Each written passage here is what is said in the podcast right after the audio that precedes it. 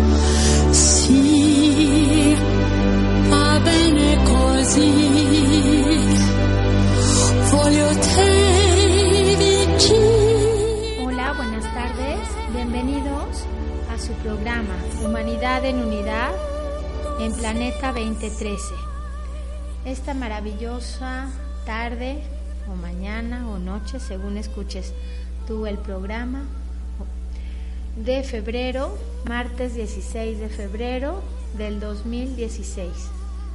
Que la fecha queda bonita en números, 16 del 02 del 2016, los mismos números en diferente orden. Bueno, pues espero que hayas tenido una semana llena de creatividad y de armonía y que esta semana que, comenzó ayer lo siga haciendo igual y mejor. Este programa es para celebrar todas las festividades que se dan a nivel planetario, tanto las que ha establecido la UNESCO, los días internacionales, las organizaciones de salud, las organizaciones culturales, las festividades tradicionales según las diferentes religiones. Especial, pues también recordar que estos días aquí en nuestro país, en México, el Papa Francisco está realizando su viaje, donde antes de llegar tuvo el encuentro ecuménico con el patriarca de la Iglesia Ortodoxa, lo cual es un encuentro histórico de gran trascendencia, porque como en este programa evocamos la humanidad en unidad, pues es el volver a generar la unión entre todos los seres humanos, respetando nuestras diversas creencias y nuestros caminos espirituales. Bueno, mañana, 17 de febrero, se celebra el Día del Inventor Mexicano. Este día se conmemora desde 1993 en memoria del nacimiento de Guillermo González Camarena, quien logró uno de los inventos de mayor trascendencia mundial, el sistema de televisión a color. Guillermo González Camarena nació en 1917 en Guadalajara, Jalisco. En 1930 se graduó en la Escuela Superior de Ingeniería y Eléctrica del Instituto Politécnico Nacional. Fue un hombre multifacético, investigador, inventor y compositor de canciones. A los ocho años construyó su primer radiotransmisor. Después, a los 12, su primera radio de aficionado. Y a los 23, patentó su sistema tricromático de secuencia de campos, que en años posteriores mejoró para dar el- al mundo la televisión a color. Fue además un astrónomo aficionado que construyó sus propios telescopios. Como vemos, un hombre muy talentoso. Su fama, producto del sistema de televisión a color, fue tan grande que la Universidad de Columbia, en Estados Unidos, le encargó la fabricación de varios de estos equipos para sus laboratorios. Más tarde, la misma institución le confirió el doctorado honoris causa. Después, víctima de un accidente automovilístico, murió a los 48 años de edad el 18 de abril de 1965, dejando un legado que ha, permitido y lo sigue haciendo unir a la humanidad. La Federación Nacional de Inventores del siglo XXI, Asociación Civil, en 1995 creó la Fundación Guillermo González Camarena, promotora de inventores mexicanos en todos los campos de la ciencia y la tecnología, y el Instituto Politécnico Nacional, para honrar su nombre, construyó el Centro de Propiedad Intelectual que también lleva su nombre. Así que el miércoles 17 de febrero podemos evocar a este ser humano que con su creatividad al servicio de la humanidad ha permitido unirnos y mejorar en nuestra comunicación y en nuestros talentos. Bueno, continuaremos con el día siguiente, el 18 de febrero, que se celebra el Día Internacional del Síndrome de Asperger. El síndrome de Asperger es un trastorno severo del desarrollo que conlleva una alteración neurobiológicamente determinada en el procesamiento de la información. Las personas afectadas tienen una, inteligencia normal o incluso superior a la media.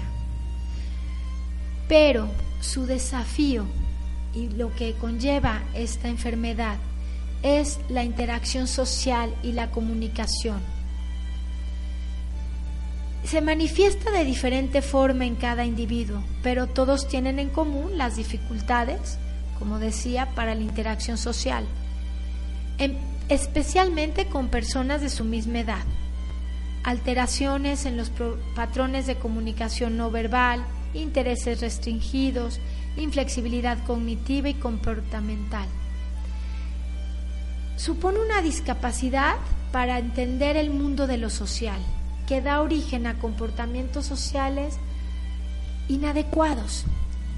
Y es uno de los síndromes difíciles de detectar, por lo cual al tener un día internacional sobre esta enfermedad, lo que hacemos es sensibilizarnos para que se detecte en lo más temprano de las etapas del desarrollo de los niños y así poderlos estimular y hacer más conllevadera esta enfermedad tanto para ellos como para sus familiares.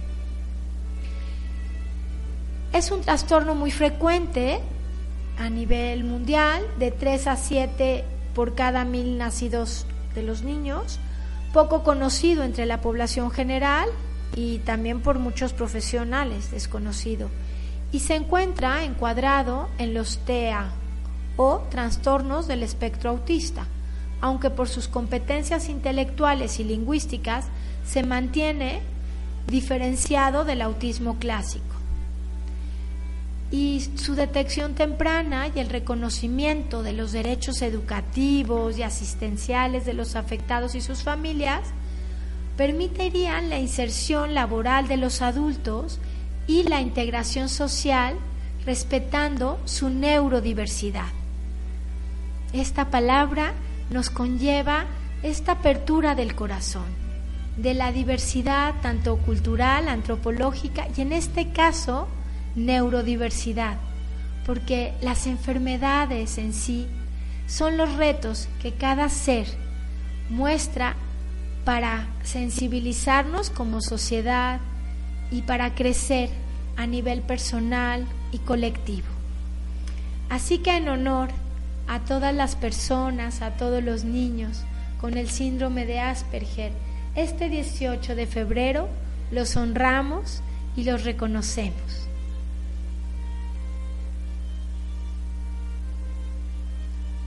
Continuando, para el 19 de febrero en México se celebra el Día del Ejército Mexicano. Y la historia proviene de la consecuencia del cuartelazo de Victoriano Huerta contra el gobierno de Francisco y Madero, cuando Venustiano Carranza, entonces gobernador de Coahuila, decretó el 19 de febrero de 1913 como la organización del ejército encargado de sostener el orden constitucional de la República. Y en conmemoración de este hecho, en 1950 se instituyó el 19 de febrero como Día del Ejército Nacional. A diferencia del Ejército Federal, el nuevo Ejército Nacional, surgido de la Revolución, tenía un nexo más estrecho con el pueblo. Y era un reto que los regímenes postrevolucionarios consolidaran un cuerpo armado con estructura profesional, que recordara su origen revolucionario y popular y lo anterior se logró gracias al nacionalismo y profesionalismo de los miembros del Instituto Armado. Lo tenemos que comentar porque es una efeméride de México como nación. Aunque recordamos que estamos en la humanidad con esta parte donde lo local y lo individual, como lo colectivo y nacional, se vuelve parte de todo el rompecabezas policromático, por así definirlo, de colores de nuestro planeta Tierra. El presidente de la República Mexicana es el comandante supremo de las Fuerzas Armadas en su conjunto. Y esta historia de un ejército mexicano que hoy en día pues se dedica a muchas tareas en las que a nivel pacífico pues ayudan a la parte de los desastres naturales, así como buscar el orden de la ciudadanía y de las personas.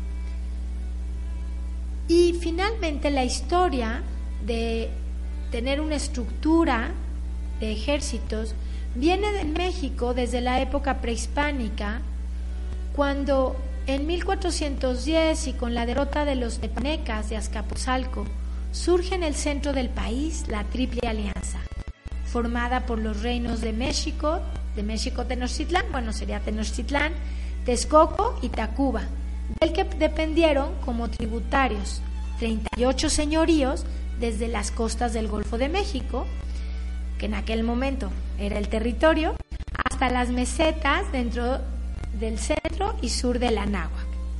La civilización mexica desplegó gran poderío social, económico y cultural, eminentemente sacerdotal y guerrero y su ejército alcanzó una organización y disciplina muy desarrollada para su época, lo que incluía una instrucción castrense, es decir, entre los aztecas, la preparación militar era obligatoria para los jóvenes varones que recibían su educación de acuerdo a su estrato social. Así que sabemos que los nobles iban al Calmecac destinada a la formación de oficiales, sacerdotes y gobernantes, los plebeyos acudían al Telpochcali, que aportaba los contingentes para la defensa, la conquista y guerras floridas, cuyo único objetivo era capturar prisioneros dedicados al sacrificio. Y la actividad bélica era un camino para el ascenso social. Y continuaremos más adelante con estas historias sobre las efemérides de nuestra semana en febrero.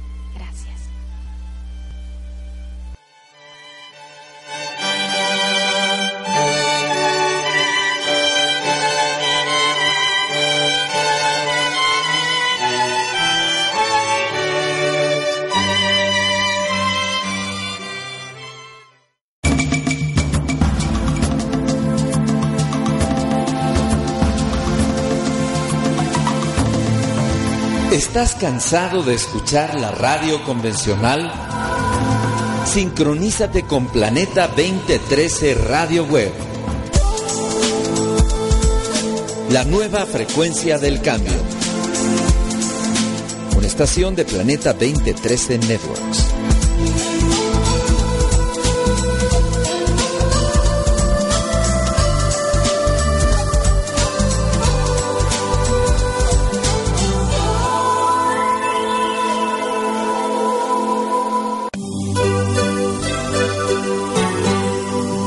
Escucha Planeta 2013 Radio Web, la frecuencia del cambio. Transmitiendo al mundo las 24 horas desde la Ciudad de México. Sincroniza tu corazón con los temas que tú querías escuchar en la radio contemporánea. Ecología, mente cósmica, medicina alternativa. Ciencias de frontera, turismo cultural, espiritualidad y mucho más. Una estación de Planeta 2013 Networks. Escucha Planeta 2013 Radio Web Alta Definición. La frecuencia del cambio. Transmitiendo al mundo las 24 horas desde la Ciudad de México.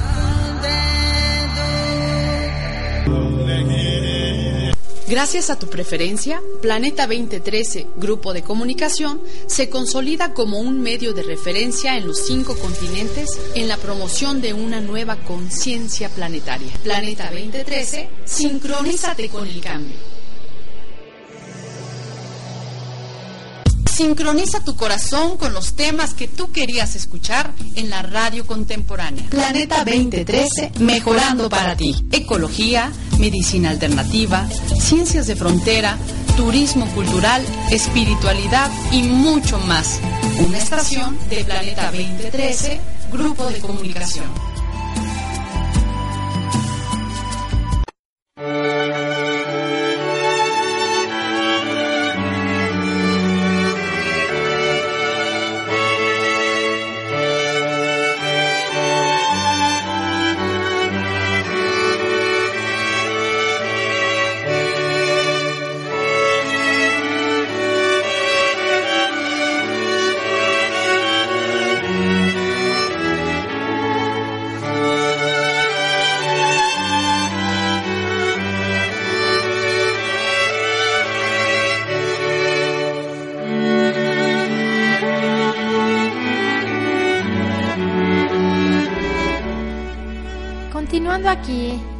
Esta tarde de martes 16 de febrero del 2016 en el programa Humanidad en Unidad de Planeta 2013 con su servidora Gori Peralta Gil. Estamos con la efeméride que ya mencionamos, el 17 de febrero, Día del Inventor Mexicano. El 18 de febrero, el Día del Síndrome del Asperger, para sensibilizarnos hacia la enfermedad de la interacción social. El 19 de febrero, el Día del Ejército Mexicano, como esta parte de reconocer la gente que con vocación y por servicio a los demás en nuestro país se entrega en la dedicación y la historia de cómo en la civilización mexica en la formación del ejército guerrera era muy importante, porque la organización de los cuerpos armados, en el sentido de que la décima parte de la población varonil servía en el ejército, cada calpulio barrio formaba un escuadrón de entre 200 a 400 guerreros a cargo de un tepoztlato. Cada escuadrón se dividía en escuadras de 20 guerreros a cargo de un tlaxocou. Los tepoztlatos respondían ante el tlacocaxcatl. Estos contingentes eran reforzados por un millar de flecheros y otros mil canceros, sumando entre todos unos ocho mil individuos en Texcoco, y tenían efectivos equiparables en Tacuba. Los cuatro mayores calpules tenían comisiones específicas en el alto mando. El mayor de todos, llamado Tlazetecatl, se encargaba de la organización. Por analogía, era como el Estado Mayor de un ejército moderno. Los Posteca tenían asignadas las funciones de información, contrainformación y propaganda, lo que hoy en día es espionaje e inteligencia. El Tlaquetecuchtli se encargaba de instrucción y operaciones, donde también participaban los maestros del Calmecac, el Tepochcali.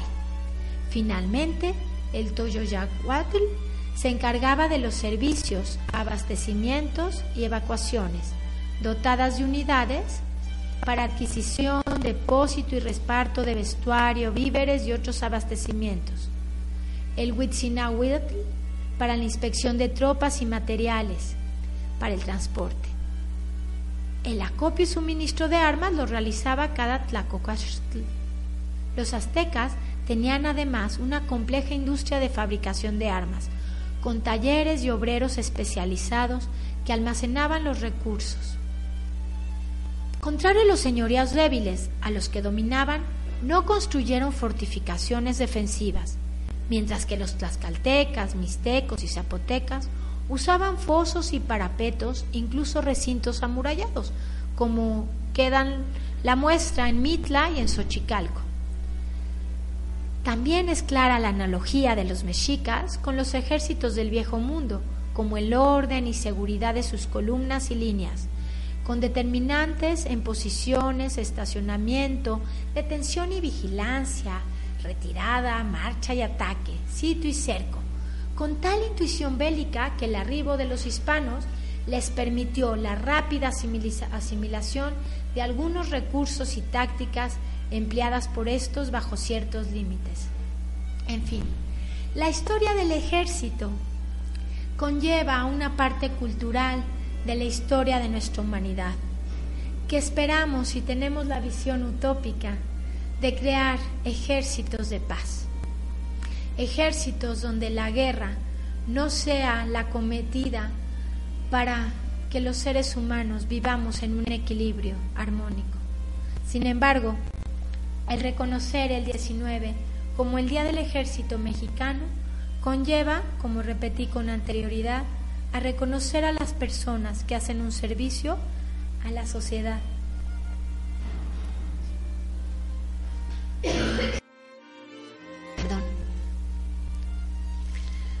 El ejército trigarante también es importante en la historia de nuestro país, ya que es el primer ejército mexicano. En fin, podríamos revisar también toda la historia de lo que llevó a la independencia de la Nueva España, se ha proclamado el Plan de Iguala y bueno, son temas fascinantes para quienes les gusta la historia y parte también de sensibilizarnos a recordar que si tenemos el colectivo de la memoria, procuraremos no repetir los mismos errores y crear formas de vida nueva y reconocer los méritos y lo que se ha hecho tanto a nivel personal como a nivel de humanidad. El ejército mexicano es el único ejército en toda Latinoamérica que en más de tres cuartos de siglo no ha sido protagonista de ningún golpe de Estado. Atribuido esto, según los estudiosos, a que su oficialidad no proviene de las capas oligárquicas, sino del proletariado y los sectores sociales medios. Y una novedad reciente es el permitir a las mujeres participar en todas las áreas del ejército. Bueno, después de hablar del 19 de febrero, que es el viernes, celebraremos el 20 de febrero del 2016, nuestro sábado, con el Día Internacional del gato. El reconocer que los animales comparten con nosotros este maravilloso planeta es reconocer su presencia y en especial los gatos que se han convertido en un animal de compañía doméstico. Y la historia es reciente, ya que la hija de Clinton, Chelsea, adoptó un gatito que levantó de la calle y su gatito, Sax, fue muy famoso en la Casa Blanca y con anterioridad y a partir de ahí es como el reconocimiento al buen trato de los animales, a cuidar pues sobre todo, ¿no? Que los animales no queden abandonados. Esto pues también se expande a los perros, pero en específico el 20 es el recordatorio de los gatos, animales tan inteligentes, de tan buena compañía y a la vez tan independientes. Quizá tú tengas un gato o en tu vida ha habido un gato en tu casa o tu vecino o tu vecina y nos sorprende observarlos. Son animales que de su familia de los felinos tigres, leones, leopardos, chitas, panteras, muestran la velocidad, el camuflaje en la naturaleza y su capacidad de vivir en armonía con sus medios, cumpliendo también las reglas del reino animal, a veces para nosotros humanos vistas desde fuera duras, las llamadas ley de la selva, la cadena alimenticia, y sin embargo una armonía en su hábitat que les ha permitido a los felinos, desde en tiempos muy antiguos, seguir en este maravilloso planeta. Así que celebremos a todos los gatitos y hay ciudades y lugares en el mundo, como por ejemplo en Lima, que en el centro de Lima hay una región donde una zona que viven muchos gatos, que les van a dar alimento y es una zona especial para gatos, lo cual sorprende que en medio de una ciudad se encuentre una cantidad muy grande de gatitos en el pleno centro. Bueno, y también recordar, los gatos siempre se han dibujado, se han relacionado con las brujas, con los brujos, con la gente que tiene este simbolismo de las energías sutiles, porque los gatos son animales que absorben donde hay corrientes telúricas en los cruces con energías que al ser humano no le serían muy auspiciosas, por lo cual es interesante observar dónde duerme un gato. El gato va a dormir donde haya cruces telúricos de baja frecuencia. Por lo general, a diferencia de los perros, los perros van a buscar donde haya un cruce de líneas telúricas o no lo haya, donde la frecuencia de la geomancia sea más alta. Por lo cual es interesante, quizá el mito de que lo tuvieran las brujas o los brujos se referiría a los sanadores, porque los gatos absorben energías que quizá a las personas nos provocarían alguna enfermedad y ellos son las esponjas y los filtros. Así que agradezcámosles a estos animalitos que hacen su función de sanadores. Probablemente quizá te ha pasado que te duele alguna parte de tu cuerpo y viene el gatito y se coloca exactamente donde estaba el dolor. Son animales muy sensibles y nos permiten pues esta parte de la sanación para estar en armonía como seres humanos. Continuando. El día 20 de febrero se celebra el Día de la Justicia Social.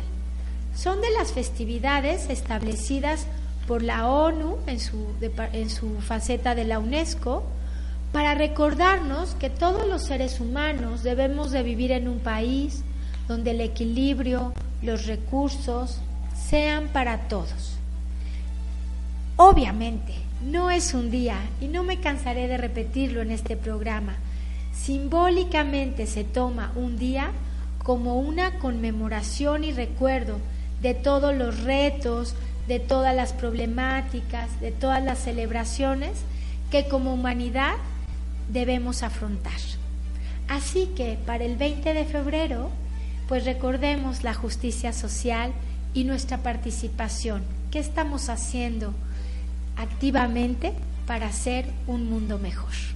Y continuamos en el siguiente lapso de programa. Gracias aquí en Humanidad en Unidad con Gori Peralta en Planeta 2013.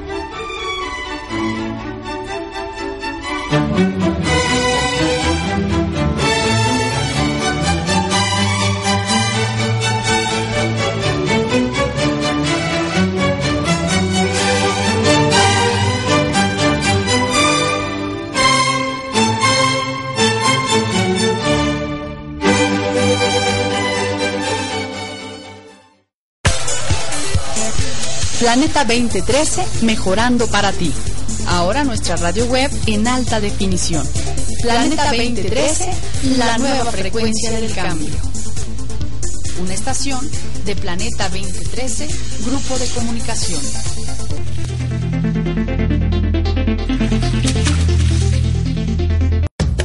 Si quieres hacer contacto con la producción de radio, escríbenos un correo electrónico a producciónradio arroba planeta2013.tv. Si quieres hacer contacto con la producción de radio, escríbenos a producciónradio.planeta2013.tv. Planeta 2013, sincronízate con el cambio.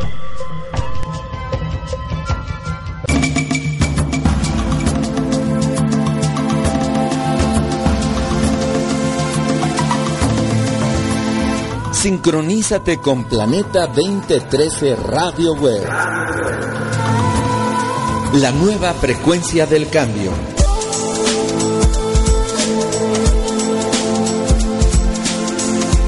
Una estación de Planeta 2013 Networks.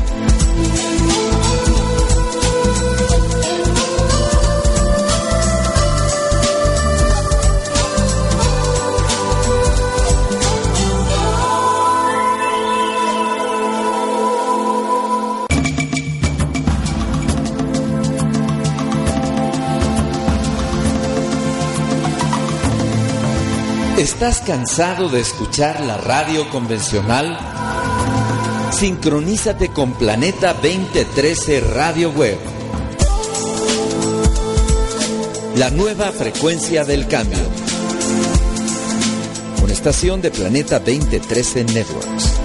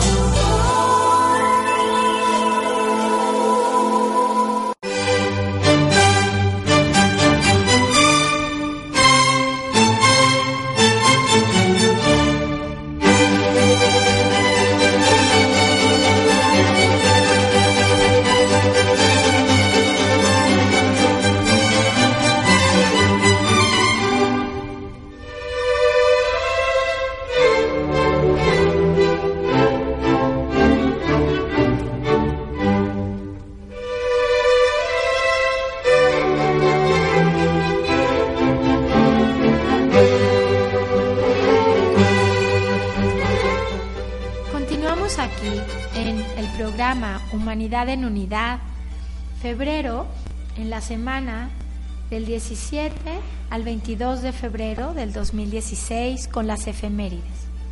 Bueno, continuando, que el 20 de febrero marcó, se marca como el Día Mundial de la Justicia Social, proclamado por la Asamblea General el 26 de noviembre del 2007 el cual tiene como objetivo promover la aplicación de los objetivos de la Cumbre Mundial sobre el Desarrollo Social de 1995 y de la 24 sesión especial de la Asamblea General mediante el apoyo de los esfuerzos internacionales para aumentar la erradicación de la pobreza, el pleno empleo, aumentarlo y el trabajo decente, la igualdad de género y el acceso al bienestar social y justicia para todos en nuestro maravilloso planeta. También se basa en la idea de que existe una fuerte relación entre el desarrollo social y la justicia por un lado, y la paz y la seguridad por otro. Ambos no pueden existir el uno sin el otro. Es una coexistencia total. En su mensaje para el Día Mundial de la Justicia Social, el secretario general de la ONU ha señalado, el Día Mundial de la Justicia Social se reconoce como la importancia de la lucha contra la pobreza, la exclusión y el desempleo, con el fin de promover la solidaridad, la armonía y la igualdad de oportunidades en todas las sociedades, reflexionando sobre la importancia de la justicia social en nuestros esfuerzos para forjar un mundo más estable, equitativo y seguro.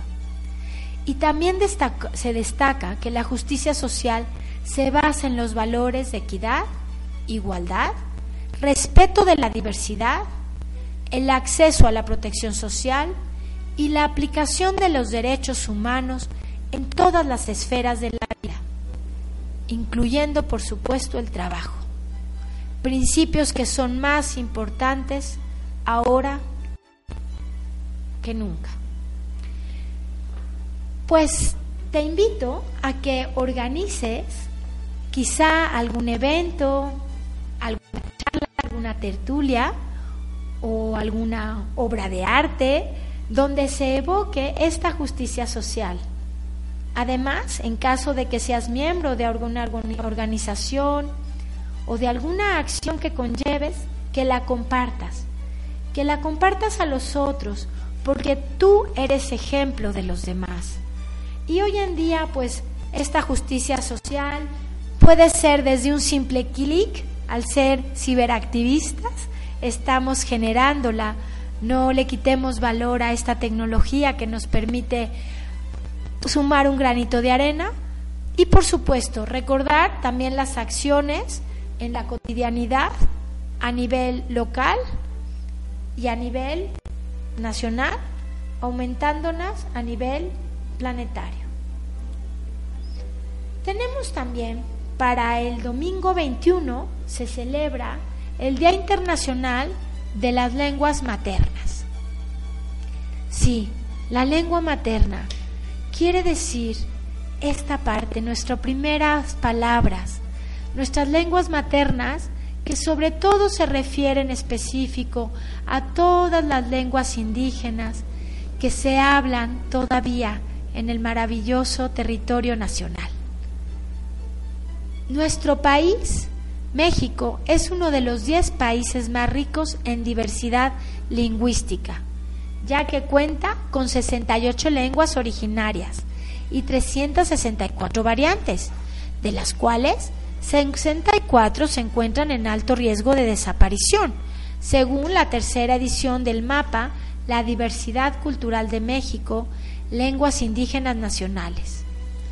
Por ello, nuestro país se ha sumado a la conmemoración del Día Internacional de la Lengua Materna, proclamado por la Organización de las Naciones Unidas para la Educación, la Ciencia y la Cultura, es decir, la UNESCO, desde 1999 y que se celebra a partir del año 2000 cada 21 de febrero, a fin de promover la preservación y protección de todos los idiomas que emplean los pueblos del mundo.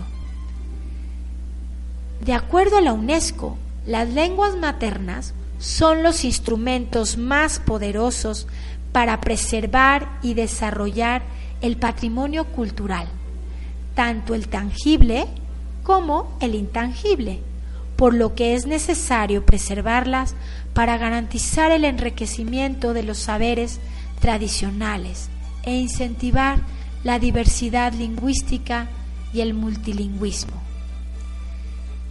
Sin embargo, de las más de 7.000 lenguas que existen a nivel mundial, alrededor de 3.000 están en riesgo de desaparecer.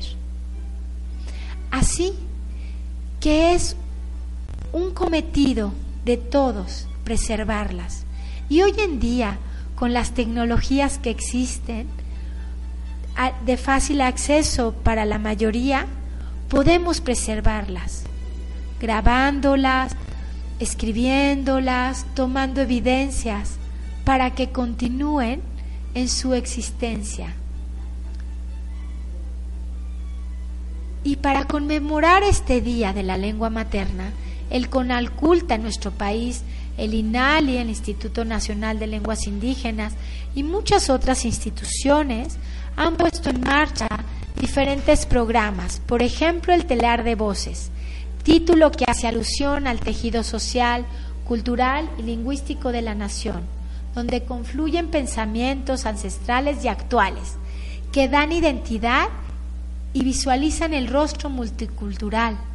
En este marco se realizan diversas actividades como lecturas en lenguas indígenas, talleres, presentaciones de libros, conferencias y exposiciones por todo el país a fin de rescatar el legado lingüístico de, México y proyectarlo para el presente y para el futuro. Así que te invito a participar, a colaborar y quizá a tener iniciativas para continuar con todas nuestras lenguas indígenas.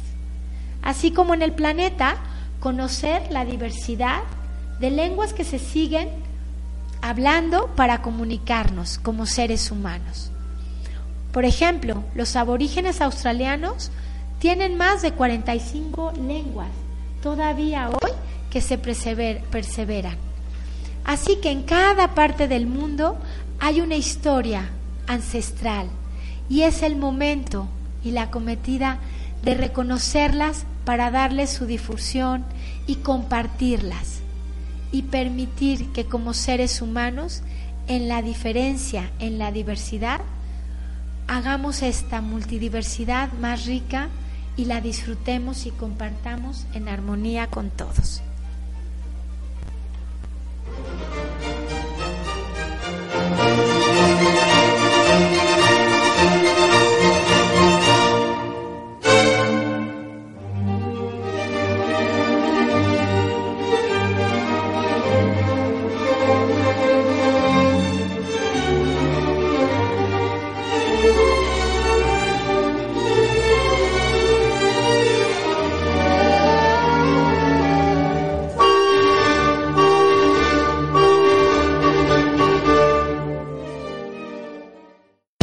Sincroniza tu corazón con los temas que tú querías escuchar en la radio contemporánea. Planeta 2013, mejorando para ti. Ecología, medicina alternativa, ciencias de frontera, turismo cultural, espiritualidad y mucho más.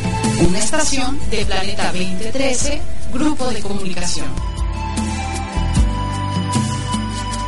En Planeta 2013 contamos con nuestra propia red social, Red Holística. Abre tu blog sin costo y comparte tus noticias, fotos, videos y publica tus eventos en www.redholística.org. Red Holística, tu comunidad holística. El tarot es un libro de símbolos realizado a partir de notables representaciones simbólicas y arquetípicas versadas sobre los aspectos esenciales que revela al buscador las claves para interactuar con la naturaleza y el cosmos y transformarse en un nuevo ser consciente y creativo. Estudia tarot hermético con Gerardo Said, ahora en formato vía internet webinar, con audio, video y materiales audiovisuales. Todos los viernes a las 7 de la noche. No importa la ciudad donde estés, conéctate vía internet cada semana para participar en este importante seminario de filosofía hermética a través del tarot. Solicita informes para saber cómo conectarte en Planeta 2013 TV.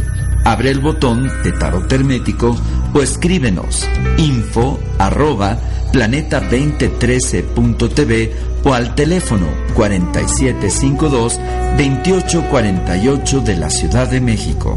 Tarot Hermético con Gerardo Said. Vía Internet todos los viernes. Iniciamos en septiembre. Una vía práctica para recorrer el camino del retorno.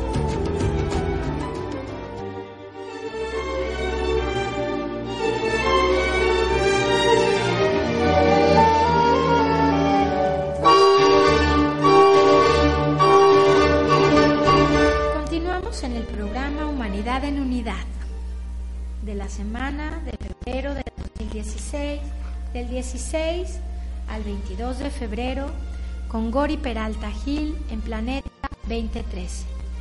Continuamos con la conmemoración del Día Internacional de la Lengua Materna, que se realiza el 21 de febrero en memoria de los estudiantes que en 1952 se manifestaron por el reconocimiento de su lengua, Bangla, como uno de los dos idiomas nacionales de lo que hoy es Bangladesh.